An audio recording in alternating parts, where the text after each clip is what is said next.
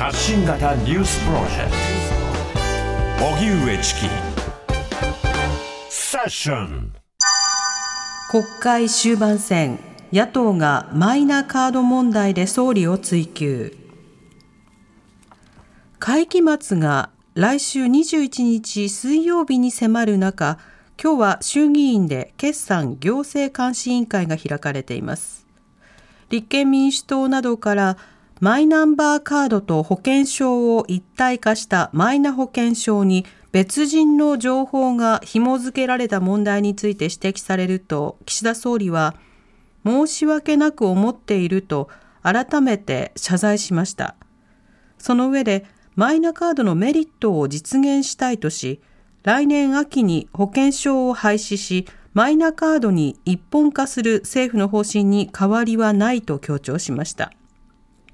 一方、政府与党は防衛費増額の財源を確保するための特別措置法案について、明日の参議院での委員会採決を目指しています。これに対し、一部野党は増税ありきと反発。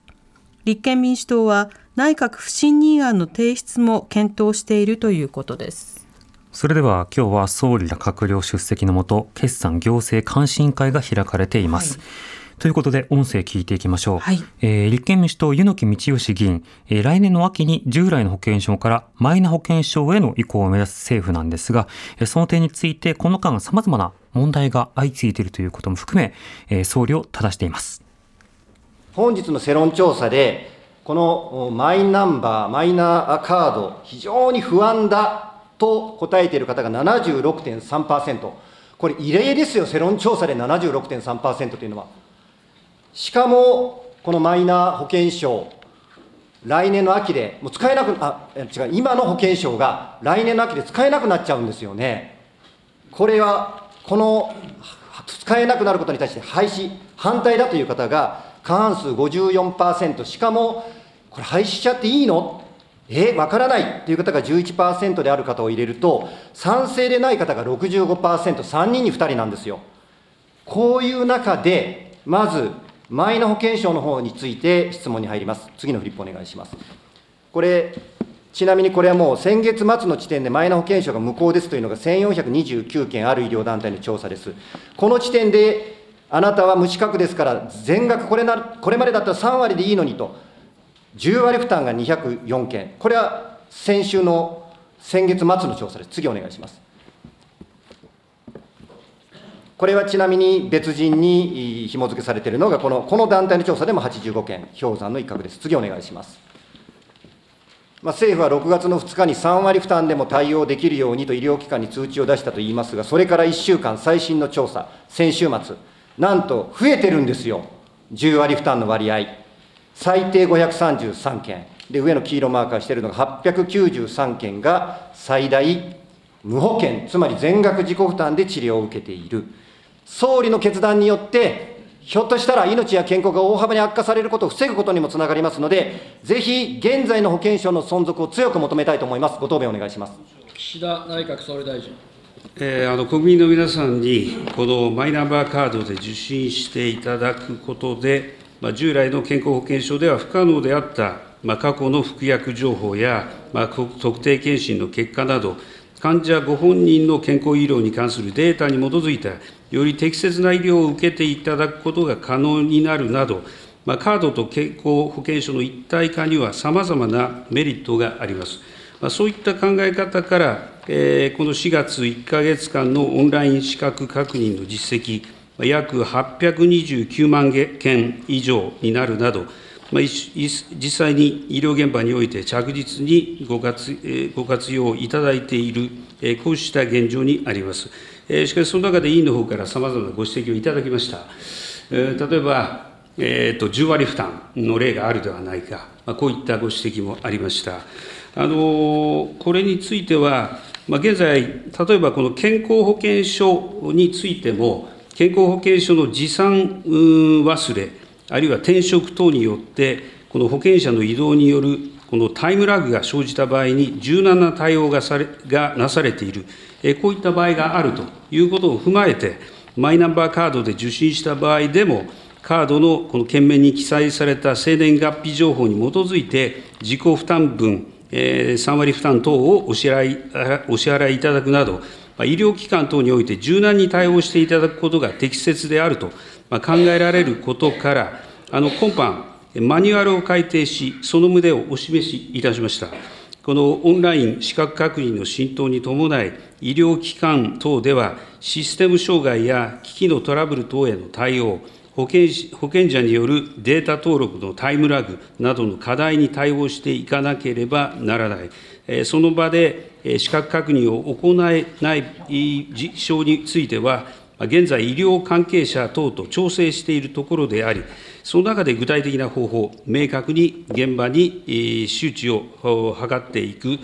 こうした取り組みを進めてまいります。委員ご指摘のように、データやシステム、総総点検しろ、これはもう当然のことであります。えー、政府としてこの総点検を行うところでありますが、このカードと医療保険証の一体化のメリットを着実に実現するためにも、この医療現場のさまざまな課題を一つ一つ解決し、えー、来年秋の健康保険証の廃止に向けて取り組んでまいりたいと考えております。立憲民主党、柚木道義議員と、えー、岸田総理とのやり取りを聞いていただきました。はい、えー、この間、マイナンバーカードの、まあ、例えば紐付けの誤りなどによって、多くの人が不安がっているという世論調査もある。そして、この紐付けが間違えると一体何が起きるのかというと、えー、医療者、つまり病院に行った当事者の方が、いざ病院で医療を受けようとなったとしても、自分のその資格証明というのができないので、でね、10割負担ということになるんですね。で実際10割負担をしたというそのケースというのも、あのこの間、えー、出てきているよということで、これ、あの、しばらく、あこうしたようなその事案というのは続く可能性があるので、現行の保険証は存続させた方がいいのではないかというのことを、猪木議員は聞いているということになるわけですね。で、他方で岸田総理の答えというのは、あの、今でも10割負担というのは、例えば健康保険証を忘れた時とか、ある定職になった時とか、そうしたような場合にもタイムラグが生じることってあるじゃんと。でもその場合においても柔軟な対応がされているので、もしマイナンバーカードの方で異常があったとしても、え現場で柔軟に対応してもらえるようにということで、今、マニュアルを作成して、で、現場に届けようとしてるんですっていうことを言ってたんですね。だからもし、その場で10割負担っていうふうに、一見データ上になったとしても、まあ、臨機応変に現場で対応してもらえるよう、今準備してますんで、っていうようなことが、まず前半としてあったパートですね。はい、で、後半には、あの、データ総点検しつつ、えー、健康保険証は来年秋の廃止に向けて取り組んでまいりたい。まあ、この方針に変わりがないということが示されたわけですね。ただ、えっと、この間、立憲民主党が追及しているのは、あの、マイナンバーカードの医療保険証との一体化を進めることを全部止めろと言ってるのではなくて、それをやる人と、え今の保険証を継続したい人と、まあ、両方合わせて選べるようにした方がいいのではないかと。にもかかわらず保険証をなくすことによって、マイナンバーカードの医療証紐付けのメリットを強調するというよりは、むしろそうしないと医療が受けられにくくなるよというデメリットを強くすることによって追い込むような、そうしたような仕方というのはどうなのか、というのことを追求しているという場面が、今日は目立ちましたね。はいでは続いてなんですが、はい、この件について、えー、責任問題などについても追及がなされています。立憲民主党の米山隆一議員、えー、岸田総理を正しています。河野デジタル大臣責任ないですかね。だってあの、まあ、さ昨年10月17日ですね。それまでは、まあ、もうちょっと先だって言ってたあのマイナ保険証まあ、あの現在の保険証を廃止するということですね。これを、まあ、10月17日に突如、まあ、廃止するとおっしゃられました。で、これ、まあ、ご本人はその、独断専行でやったんじゃないとか言ってますけれども、まあ、その前後の報道っぷりを見れば、どう見たって、まあ、正直、河野デジタル担当大臣がほとんど独創で決めたんでしょっていうことになるわけですよ。でさらにね、その時の、まあ、記事なんかを見ますとですね、まあ、なんかものすごい勢いで河野大臣が官僚さんのお尻を叩いてたと。まずは国民がマイナポータルサイトにつながりさえすればいいんだ。処理をするのは人間でもいいんだ。って劇を飛ばしたって、まあ、記事になってるわけなんですよ。6月9日の閣議では、河野大臣、デジタル庁の職員は朝3時、4時まで残業しているとおっしゃられましたけど、まあ、それ、働き方改革としてどうなんですかというのと同時に、それは人員とその仕事の割り振りができてない。それトップとして一番ダメでしょっていうことだと思うんですよ。で、そういう無理なスケジュールで、無理な仕事をね、やらせるから、ちゃんと最初にいろんな制度設計もできないし、ちゃんといろんなチェックもできないし、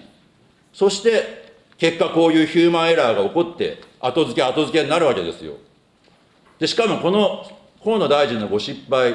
正直ね、河野大臣のキャラクター、今までのいろんなご経歴、あのやってきたことから予想されましたでしょう。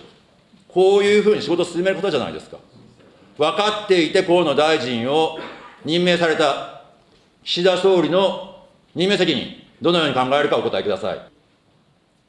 まあ、先日、まあ、河野大臣に対しまして、改めてマイナンバーカードへの信頼確保に向け、えー、事案に関係するすべてのデータやシステムの再点検を行うとともに、えー、インシデント等への対応に関する体制を強化し、ヒューマンエラーを防ぐデジタル化を徹底するなど、対策を強化するよう指示をいたしました。まあ、現在、デジタル庁を中心に対策を進めている最中です。まあ、このように、河野大臣には、マイナンバーカードの信頼確保や、デジタルガバメントの推進に取り組んでもらっており、引き続き職責を果たしてもらいたいと考えております。はい、えー、はい、ということで、立憲民主党の米山隆一議員と岸田総理とのやり取りを聞いていただきました。まあ、この後、河野大臣に対して、えー、更迭を求めるという米山議員の指摘に対して、いや、それは大臣が適切に判断するのだというようなことを述べる岸田総理というような場面もあったりしました。まあ、あの大臣の責任問題ということにこうなっていくのかどうかということなんですね。まあ、多くの方々がその心配しているのは、ところで自分のデータ大丈夫なのかねと。そうです。で自分が例えば今回ね、そのコロナ対策の時にお金がなかなか配れなかったよね。時間がかかったよね。じゃあ今後はいろんな普及なども、あ、えっ、ー、と、支給なども含めて、うん、えー、スムーズにいけるようにしましょうというのが、まあ、大きなあの、建前として今活用されて、うん、なので人々の支えになるためにマイナポイントカードとかなんたらなんたらっていうのが出てきているわけなんですけど、はい、あれ、保険証使えなくなっちゃったらどうしてくれるんじゃい？っていうのが出てきたので、今慌てて対応して現場見てみたら、ちょっとヒューマンエラーがあちこちでっていうことがあって、で、これに対して多分、いやでもまあ過渡期ってそういったことあるよねっていう、そういったあの声もあると思うんですよ。まあ、実際そうしたようなね、タイミングでもあるのだと思いますが、果たしてその過渡期という問題にこう、とどまるものなのか、あるいはそのマイナンバーカード、あるいはマイナンバー制度だけではなくて、人々の、えー、管理、えー、それからプライバシーの観点、こうしたものをどう整理しているのかいないのか、この点については今日特集でじっくりとお話を伺っていきたいと思います。はいもっとプールのスポットライト。誰一人取り残さない社会をキーワードに。ゲストをお招きしながら勉強するやつ。みんなで考えてゆこうスポットライト。毎週日曜夜11時配信スタート。